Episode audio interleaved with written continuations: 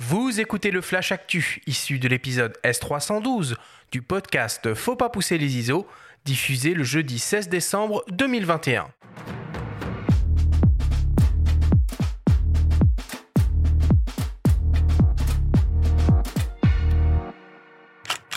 Cette semaine, dans le Flash Actu, Voigtlander lance une nouvelle optique ultra lumineuse en monture les IKM. Nikon annonce un nouveau zoom transstandard à ouverture constante et le festival La Gacilly Photo lance un appel à candidature.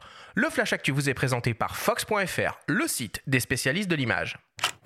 L'opticien japonais Cosina annonce une nouvelle optique Voigtlander ultra lumineuse capable de couvrir le format 24-36 mm à destination principale des appareils les IKM. Il s'agit d'un 50 mm offrant une ouverture maximale de f1 assurée par un diaphragme circulaire à 12 lamelles. L'objectif exploite une formule optique composée de 9 éléments répartis en 7 groupes avec une large lentille asphérique polie positionnée à l'avant de l'optique. Il offre une distance minimale de mise au point de 90 cm. L'objectif, 100% manuel, est réalisé en métal. Il pèse 484 grammes et mesure environ 7 cm de long. Le Voigtlander Nocton 50 mm f1 asphérical sera disponible en janvier 2022.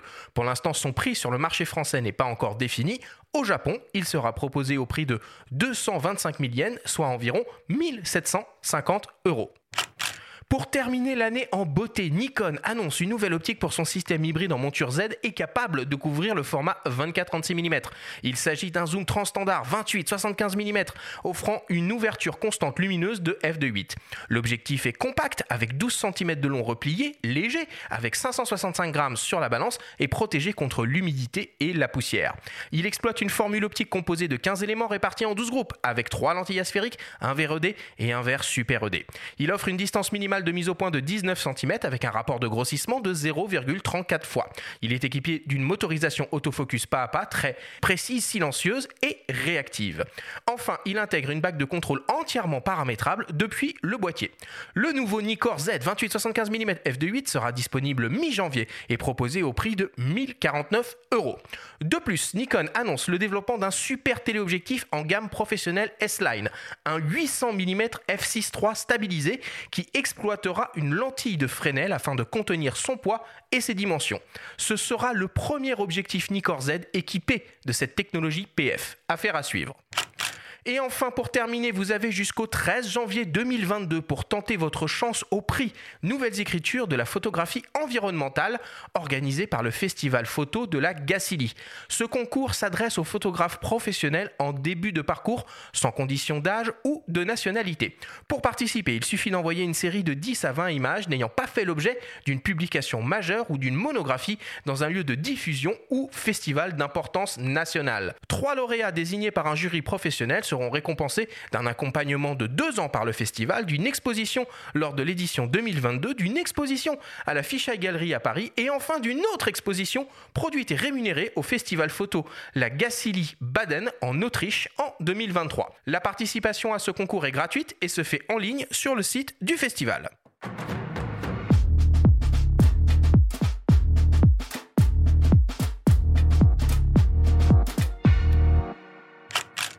Quelle belle surprise, ce nouveau 28-75 mm Nikkor f2.8 à un prix contenu, à peine plus de 1000 euros, Benjamin. Ouais, on l'avait pas vu venir. On parlait du 100-400, bah, un zoom peut en cacher un autre pendant l'émission sur le Z9.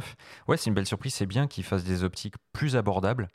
Euh, avec une ouverture constante f2.8. On a vu ça chez Tamron et Sigma déjà en monture. Bah, c'est ça, il se positionne à peu près au même prix là. Voilà, donc ça c'est une très bonne chose. En plus, moi chez les Z, j'ai pas trop aimé leur 2410 f4 qu'ils ont actuellement là, qui est euh, rétractable, c'est-à-dire que il faut le mettre en position grand angle, euh, il faut l'ouvrir à la focale 24 pour qu'il soit fonctionnel.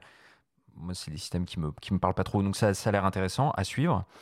Et en transstandard, ça commence à, à, être sympa. Il commence à y avoir pas mal de, de choix finalement en monture Z. Et puis l'autre bonne nouvelle, c'est euh, l'arrivée des lentilles de Fresnel sur du télé. Qu'on imaginait peut-être plus sur un 400 mm pour commencer, et finalement ce sera sur le 800. Tout à fait, ou un 500, on en parlait euh, lors de l'émission spéciale sur le Z9, on vous invite à l'écouter d'ailleurs. On essayait de cuisiner euh, Roland gentiment là-dessus, qui n'a pas lâché une miette, et puis bon, bah, une semaine après, on a la réponse, il y aura de la Fresnel sur la monture Z, c'est très bien. Bon, dis-moi Thomas, un Voigtlander 50 mm f1 100% manuel tout métal, c'est pas bon pour ton business ça hein? Il, pèse lourd, il a ses chances de tomber. Ouais, et je suis curieux de voir ça sur un Leica M. Hein. Et faudrait, l'avis de Bruno, euh, notre spécialiste Leica, là, j'aimerais bien avoir son avis. Non, après, c'est une monture qu'on voit pas chez nous, donc euh, c'est pas un produit qu'on a l'habitude de voir, effectivement. Benjamin, est-ce que tu as repéré d'autres actualités cette semaine que tu voudrais qu'on aborde ici? J'ai envie de parler d'un livre photo qu'on n'a pas pu inclure, nous, dans le magazine, dans notre sélection de beaux livres de fin d'année. On en a plus d'une cinquantaine euh, actuellement en kiosque, mais c'est un livre de Jean-Michel Lenoir, qui est un photographe euh, voilà, qu'on suit depuis, euh, longtemps, qu'on connaît bien, et qui sort son livre Éléments, publié à compte d'auteur, disponible uniquement sur son site, qu'il a réussi à financer via la plateforme Ulule. Donc je vous invite vraiment à aller déguster ces paysages sur son site. Éléments, beau livre en auto-édition. Et moi, je rajouterais euh, quand même que euh, Capture One, hein, le logiciel de, de post-production et de capture en mode connecté, hein, qui est très souvent utilisé euh, dans les studios par les photographes professionnels, passe en version 22. Bon, alors 22, vous imaginez qu'il y a quand même un peu de passif derrière tout ça.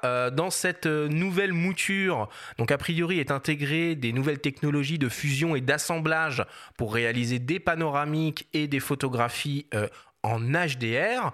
Capture One commence aussi à travailler avec l'intelligence artificielle pour pouvoir redresser automatiquement euh, les horizons sur, euh, sur des paysages. Et enfin, je trouve la nouvelle la plus intéressante, même si on en est vraiment qu'au tout début euh, dans cette version 22, c'est l'arrivée du Wi-Fi en connecté directement depuis Capture One avec certains boîtiers, certains modules Wi-Fi. Bon, les temps de transfert sont encore très longs. C'est faire du tethering. Voilà, du tethering, mais wireless.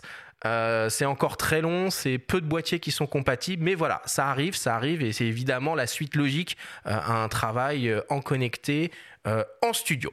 En saison 4, il faudra qu'on fasse un point un petit peu sur toute l'offre logicielle qui s'est beaucoup, beaucoup renouvelée là, bah dernièrement, entre DxO, Capture One, il faudra qu'on parle plus de Luminar aussi. Sur Lightroom aussi, Lightroom forcément. évidemment Lightroom. Nous on est en train de, de faire un hors-série sur Lightroom de fin d'année parce qu'il y a toujours énormément d'utilisateurs Lightroom. On peut critiquer la politique d'Adobe euh, liée au cloud, etc. Mais euh, force est de constater que il reste, il reste incontournable.